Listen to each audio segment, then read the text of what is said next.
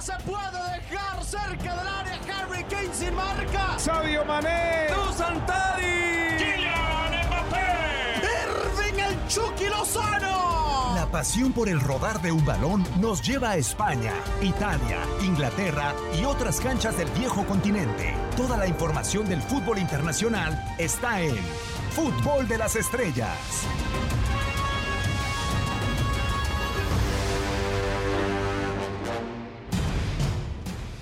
Si la gente escuchara cuando estamos empezando a grabar el podcast de Fútbol de las Estrellas, pero bueno, les damos la bienvenida a todos los que nos acompañan en esta ocasión. Quien les saluda en este micrófono, Diego Peña, un servidor junto con Daniel Nora y hoy tenemos rematador, Emanuel El Tito Villadani. Primero, ¿cómo andas? Un placer saludarte. Hoy tenemos a quien ponerle buen balón. Sí, señor, sí, señor. Solo que no sé si sea yo el capacitado, ¿eh? porque no creas, yo soy como Tito, yo espero en el área y adentro, ¿eh? a cobrar. Yo, yo tengo vena goleadora, no de asistidor. Qué gusto poder estar con ustedes, muchachos. Ah, pero a ver, espérame, a- antes de que empecemos bien a darle, o sea, eso de vena goleador es porque quieres cobrar más, entonces, ¿no? Porque los que hacen los goles terminan cobrando más. Sí, depende del representante que tenga, porque números, números, números no me sobran. Soy un 9 que, que, que, que de alguna manera hace otro aporte al equipo, muchas ganas, no siempre con goles. Entonces dependo del repre. Ah, ok, perfecto. Emanuel Tito Villa, hoy te van a llover balones al área. ¿Cómo andas, amigo? Un placer saludarte. ¿Qué tal, Dieguito? Dani, un placer acompañarlos. Creo que me estoy enterando tarde de esto que de esto que de, de los delanteros cobran más. Este, me hubieras avisado en mi época de futbolista que siempre la estábamos remando. no, no, no, no, Tito, Tito, a ver, eh, es que tu problema no fue ser delantero o la época, tu problema fue llegar al Atlas, perdóname, y con todo el amor de mi corazón. No, no, muy agradecido con los rojinegros y ahí van, eh, ojo, ojo que bueno, no van a sal- no, no van a librar la multa, pero por lo menos a ver si Pero a ver, Tito, o sea, eh, la- seamos sinceros, posición. seamos sinceros. En la transmisión, en la última, ¿para qué lado te cargabas más? ¿Para la máquina o para el rojinegro? No, Porque yo te, máquina, yo te vi en las redes subir solamente goles No. con Cruz Azul. y con el Atlas no, no le hacía goles ni al arco iris, ¿qué cree que suba? Si Hiciste tenía 10, ninguno Tito. En la temporada que tuviste hiciste 10. Sí, pero al Cruz Azul no le hice ninguna. El, el chiste era buscar uno de que, que tenga que ver con el partido en sí, pero aparte no, le iba a la máquina. Yo soy sincero, no me escondo, no, no, no quiero quedar bien con todo mundo. Ok. La máquina full. Bueno, ya para solamente comenzar el podcast, prepárate, Dani, porque creo que el próximo verano nos vamos a desgañitar la, la garganta, ¿no? Eh, se viene la Euro y se viene la Copa América en la señal de TUDN, en la señal de TUDN Radio, afortunadamente.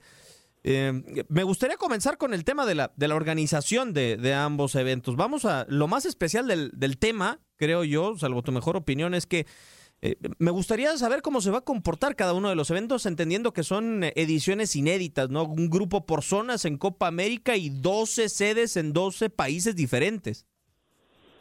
Sí, bueno, yo creo que todavía queda por confirmar si, si lo de la Eurocopa se va a poder dar en 12 sedes distintas, ¿no? Porque Claro. hoy el panorama hoy el panorama en Europa sigue siendo sumamente complicado. Eh, cuando se pospuso la Euro, uno hubiese imaginado que ya a esta altura del partido eh, las cosas estuvieran más claras, pero lo cierto es que aún cuando han comenzado los procesos de vacunación hay países que están muy demorados en este proceso.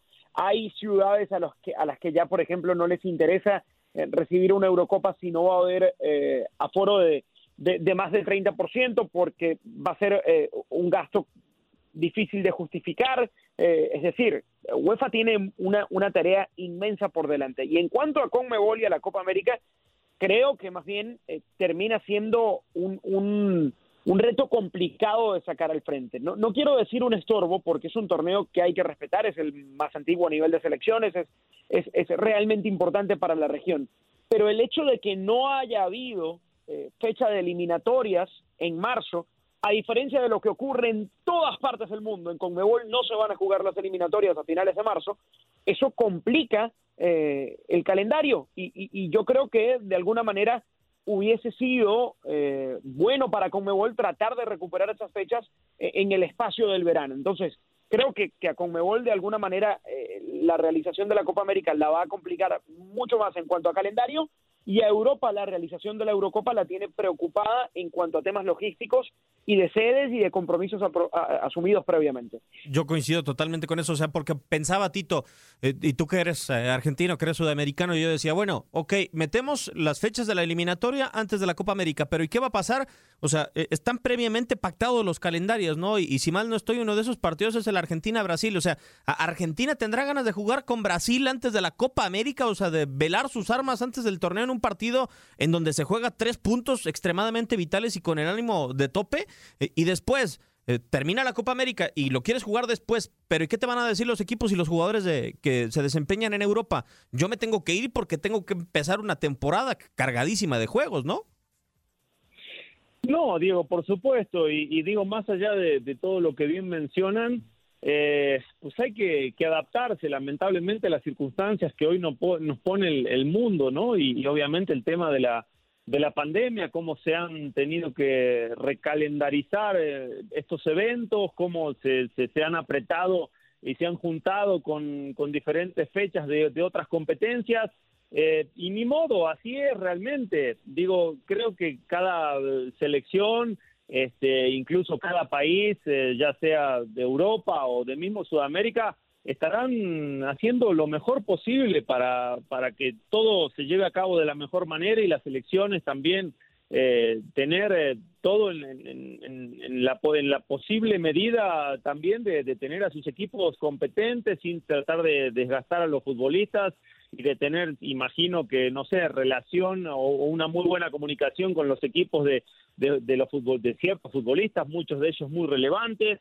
Eh, pero bueno, este, este, es, es, algo que no, no, le, no le escapa absolutamente a nadie, ¿no? Y, y creo que estaría muy bien que, que todos estén en la mejor predisposición y, y, con todo el ánimo posible, a pesar de las circunstancias, de, ir por, por la competencia, ¿no? De ganar la competencia. Sí, de acuerdo, totalmente. Esas son las circunstancias de la logística. Vamos a empezar con el juego del miedo, si les parece, a, dar nuestros candidatos. Y para que no diga el Tito que luego le tiro el muerto nada más, eh, yo voy a poner el primero de la Eurocopa, Dani. Yo veo a Portugal como una opción muy seria para revalidar la corona. No sé, hoy veo a Francia y la verdad es que dudo, por ejemplo, del tema de la defensa.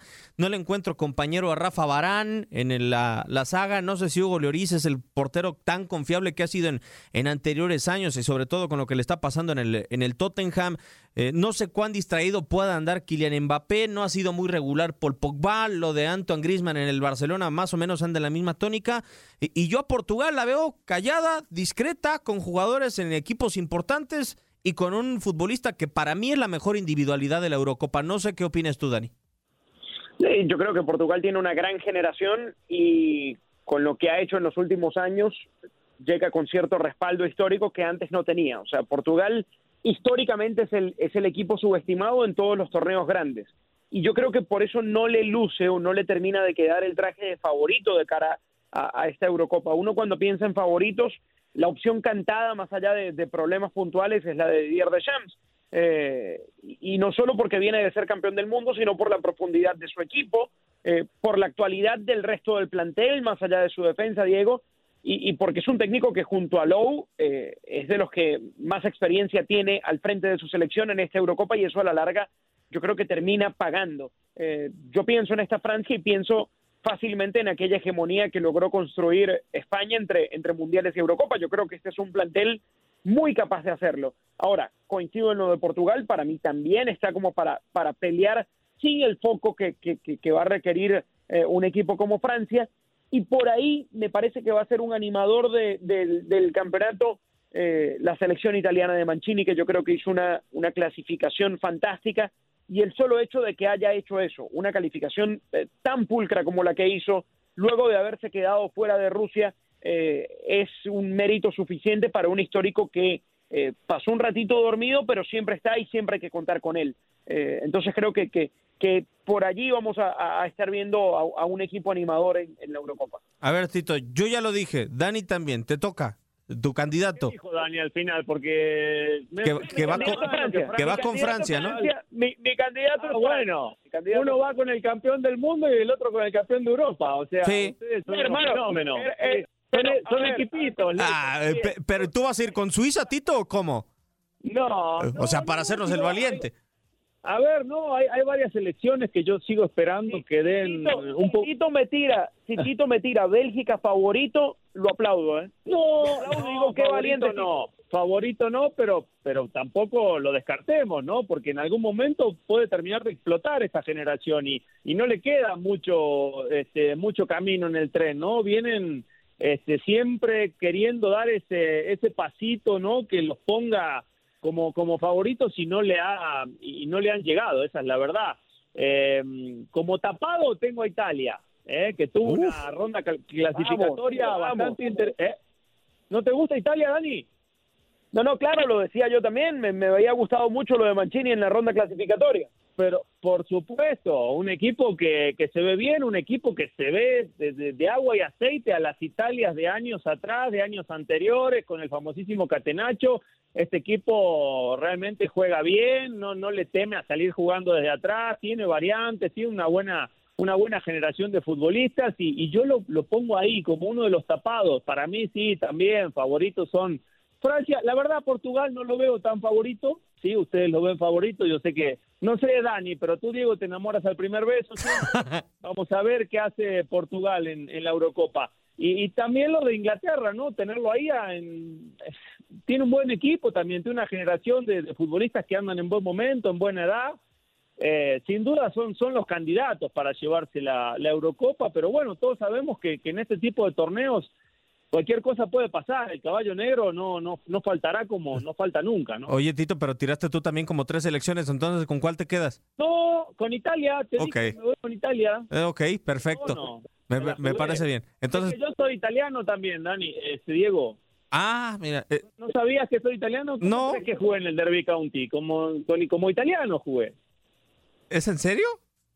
¿Y, cómo voy a jugar si en la Premier no, no se puede jugar si mínimo no tienes este, tanta participación en los últimos dos años de selección nacional? Mira, ni me lo imaginaba, ni me pasaba Ahí por... ¿Ves? ¿Ves cómo, cómo- yo soy italiano, argentino, mexicano? Triple nacionalidad tengo, ahí está. Venga. Y me, eh, voy, me, me- me voy con las raíces, con Italia, ¿está bien?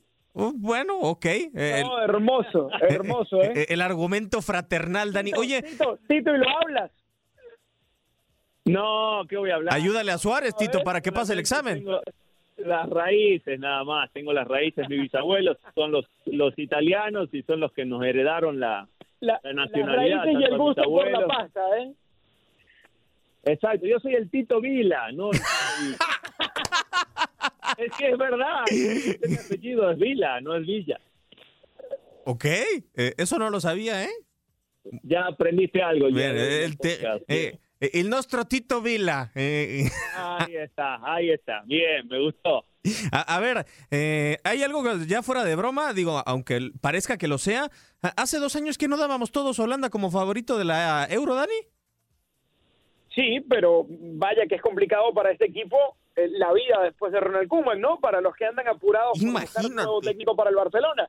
Para los que andan apurados por buscar un nuevo técnico para Barcelona, aquel equipo de Koeman era favorito y era muy bien visto precisamente por lo que hacía Koeman. O me van a decir que esta selección se parece un poquito a lo, a lo que venía haciendo. No, se, el- se el parece más al Atlanta United. se cayó y siguen siendo los mismos jugadores. Entonces, eh, la explicación más rápida que uno encuentra es, vaya que había un trabajo del entrenador para revivir a otra potencia que estaba dormida a partir de, de un grupo de jóvenes muy entusiastas, aquella base del Ajax que abría espacio en la selección, pero como aquella base del Ajax, que salió también y que recién lo vemos a, a de Jong medio levantar el brazo, porque la verdad lo de se ha quedado corto, lo de, de Ligt se ha quedado corto, aquella base del Ajax también creo que, termina quedando eh, bajo la lupa. Ojo, Silles no, no necesariamente conforma la selección holandesa, pero sí haciendo mención a, aquella base que tanto ilusionó. Hoy Holanda no, hoy Holanda no, no creo que eh, figure entre los favoritos para esta competición eh, y creo que su gran problema es el entrenador. Sí, y, vaya que el trabajo con eh, De Boer no ha sido el, mejor y sobre todo el inicio de la era, ¿no? Eh, a ver, Tito, vamos a cambiar de, continente, vayámonos al sur del mundo, como se le dice a Sudamérica, que ya no sé si ahí también tenga raíces o no. Este... ahí nacimos, claro. Ok, perfecto. ¿Se van a romper esas dos décadas, más de dos décadas, casi tres con la Argentina o lo ves complicado? Porque en, escucho que es que el bebé primero tiene que caminar y después va a trotar y después va a correr, que dicen en la prensa argentina con este proyecto de Leonel Scaloni, pero yo creo que el bebé todavía sigue en la andadera. Ay, Diego, me encantaría creer que Messi va a conseguir algo en selección mayor antes de, retirarse, ¿no?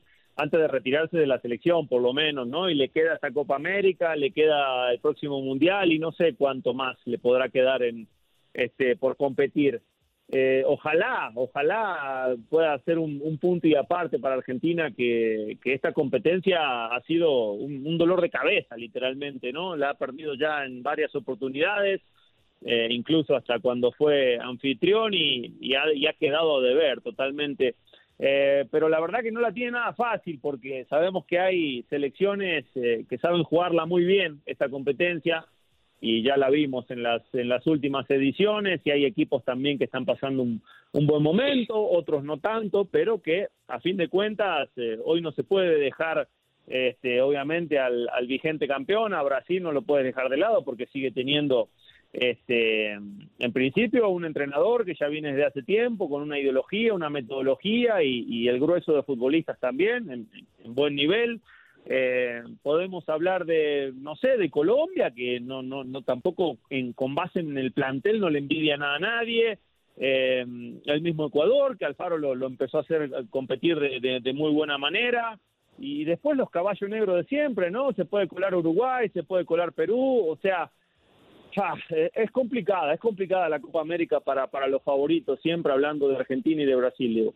Sí, y, se notó sobre todo en la última edición de la Copa América, ¿no, Dani? Porque eh, Brasil no inició y, no terminó tampoco con el eh, fútbol eh, más atractivo, ¿no? Para el torneo como tal. Y eso que iba la mayoría o el grueso de los jugadores más importantes. acá el reto será para la misma selección de Brasil que está en medio de un cambio generacional y que se le cruza defender una medalla olímpica también con una gran generación entre Vinicius y Rodrigo a nivel sub-23. Acá el tema es de dónde va a sacar tanto futbolista Brasil como para poder defender también la Copa América. No, pero, pero al margen del, del reto olímpico, yo creo que Brasil va a poner mucha fuerza seguramente en la Copa América. Eh, cuando vimos a Brasil obsesionado con los Juegos Olímpicos fue en el 2016 porque era la única medalla que le faltaba o el único título que le faltaba y porque además lo jugaba en Río. Entonces, era, era innegociable que pasara otra cosa. Brasil tenía que ganar aquel título olímpico. Y yo creo que, a diferencia de aquella ocasión, en esta quizás no va a terminar pesando tanto en la planificación de, de, la federación, ¿no? Yo creo que, que todas las papas tienen que estar puestas en, en la Copa América, sobre todo por lo que comentábamos antes, por la posibilidad de que exista eh, cercanía con alguna fecha FIFA en la, en la que se puede incluir un partido de eliminatorias. Entonces, lo que más vas a querer es, es tener a tu plantel junto y, y, lo más disponible cuando hablamos de, geografía, ¿no? Cerca del continente y de donde se puedan llevar a cabo los partidos.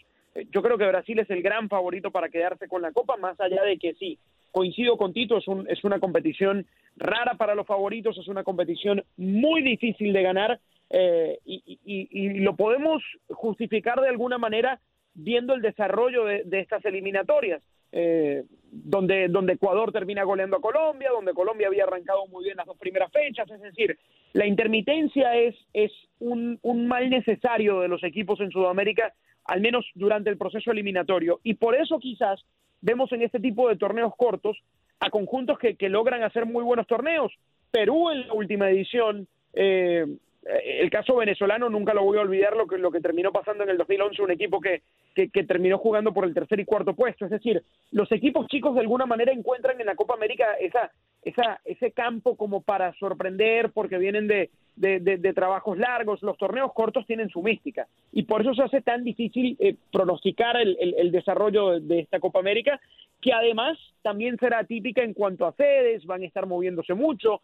Eh, va a ser distinta en cuanto a formatos, son, son dos grupos de, de, cinco luego de, de que desertaran los dos países invitados, que, que además me parece fantástico, porque no debería tener países invitados y menos de otros continentes. Eh, y entonces creo que, que vamos a ver un torneo como pocos, ¿eh? distinto y, que quizás termine marcando punto de inflexión desde el formato y, desde la cantidad de países que lo juegan. Sí, y, precisamente en el formato yo le quería preguntar a Tito, ¿te gusta Tito? O sea, la cantidad de equipos que van a clasificar dentro de cada uno de los grupos, digo, porque son bastantitos para cómo están conformados los, los grupos, o sea, y además esperaban a Qatar y esperaban a la selección de Australia. Si me hubieran llevado no se pone a Senegal y a Nigeria, creo que todavía se hubiera puesto más complicado el tema, pero a Qatar y a Australia, o sea, la verdad eh, que yo creo que fue muy accesible o va a ser muy accesible estar en la siguiente ronda de la Copa América en, en el próximo verano. A ver, sí, sin duda. A ver, dime del grupo A, Dani, a ver, ¿quién te gusta para calificar? Tienes Argentina, Bolivia, Uruguay, Chile, Paraguay. ¿Quién califica de ese grupo? tendría, tendría que elegir al que se queda afuera. Tendría que elegir a uno solo, el que se queda fuera. Bolivia. Y, Bolivia. Claro, sí. ¿Estamos de acuerdo? Sí, Y, y, y, nada contra Bolivia, pero, pero es el equipo que más débil va. Sí, claro. Y si hablamos del otro del otro grupo, ¿quién se queda? Me, me fuera me, me, quieres matar, pero sí, se tiene que quedar fuera Venezuela. Uno entendería que, que, por las dificultades que ha tenido este proceso de José Peseiro es el equipo que, que parte con mayores desventajas. En, en, un grupo en el que en el que Ecuador viene crecido, que por ahí uno hubiese podido pensar, bueno, Ecuador termina siendo ese rival directo, o Perú viene siendo ese rival directo. Ambas selecciones están hoy un par de pasos por delante de Venezuela y, y es la realidad. Sí, sí, totalmente de acuerdo, Diego. No sé si coincidas con nosotros también. Sí, la verdad, te soy sincero, mira, yo soy muy mal pensado, Tito. ¿Te has dado cuenta contra quién ha debutado, a pesar de que tienen sorteo, eh, las selecciones anfitrionas en las últimas cinco Copas América? Siempre Bolivia. Siempre Bolivia. Bueno, yo creo que otra vez Bolivia. Siempre Bolivia. Y incluso Venezuela en su Copa América del 2017 tuvo debut con Bolivia y Perú en el grupo, ¿eh? Sí, tal cual. O sea, yo creo que se va a quedar fuera Bolivia y con el dolor de mi corazón para, para Dani, con todo que es nuestro amigo. Bueno, Dani, perdóname, Venezuela creo que también se va a quedar fuera. No, no pasa nada. Luego, luego volteamos a ver la Copa Asia a ver cómo le va al Líbano. ¿eh? Era lo que te iba a decir justamente. no, por ahí tengo un segundo frente. Coincido también, creo que este, a cuatro partidos es muy difícil que, que los, eh, los, los, los, planteles este, más mermados o de menor materia prima, podemos decir, puedan sacar eh, puntos no importantes para, para meterse. Eh, pero a fin de cuentas, lo bueno vendrá después, ¿no? Digo, el formato, como bien lo dices, Diego, coincido, está, está raro hacer tantas jornadas para, para literalmente calificar a casi todos, ¿no? Eh, digo, se podría, se podría haber hecho de, de, diferente manera como para encontrar otro tipo de, de mística, sobre todo en fase final. Pero bueno, así está el formato y ni modo, a darle y vamos a ver lo que pasa ahora sí en, en, cuartos de final. De acuerdo, totalmente. Pues así, así queda, ¿no?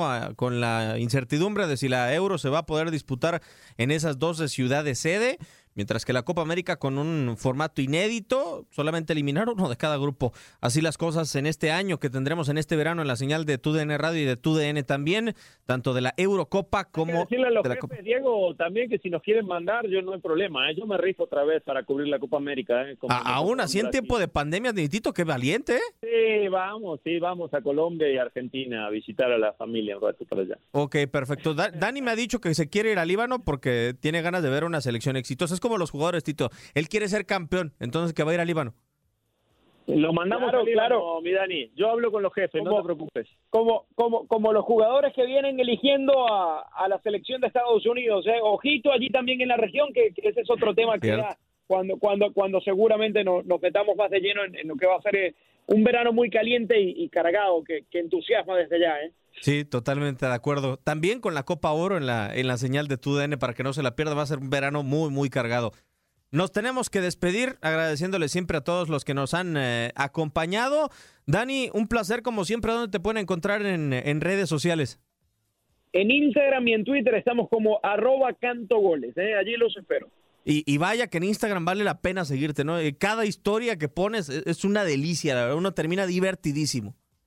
Gracias, gracias, gracias. Se, le da, se le da dedicación al tema para que precisamente eso pase. Ojalá, ojalá lo pueda seguir disfrutando Diego y también la gente que lo ve. Sí, totalmente de acuerdo. Mi Tito, Eh, primero te despido en español, muchísimas gracias. Y con tus raíces también, que vediamo, nuestro Tito. Eh, espérame que justo le estoy dando follow a- al señor Nora, que está muy muy raro su, su- sus redes sociales. Le, le estamos dando follow. Este, un piacere, un piacere, Diego, un piacere, Dani. Un gustazo Oye. haberlos acompañado en una nueva edición. Por cierto, Tito, se me olvidaba preguntarte cómo te encuentran. Digo, tú tienes la palomita y eres más famoso, de seguro que te encuentran, pero No, a nosotros, a nosotros nos, nos registraron, no- nos registraron oficialmente cuando todavía yo era futbolista, que por medio de la federación nos, ahora sí que nos palomeaban, ¿no? Fue la única manera de que nos palomeen, si no todavía estaríamos, este, como mortales, digamos. ¿es en serio esa historia?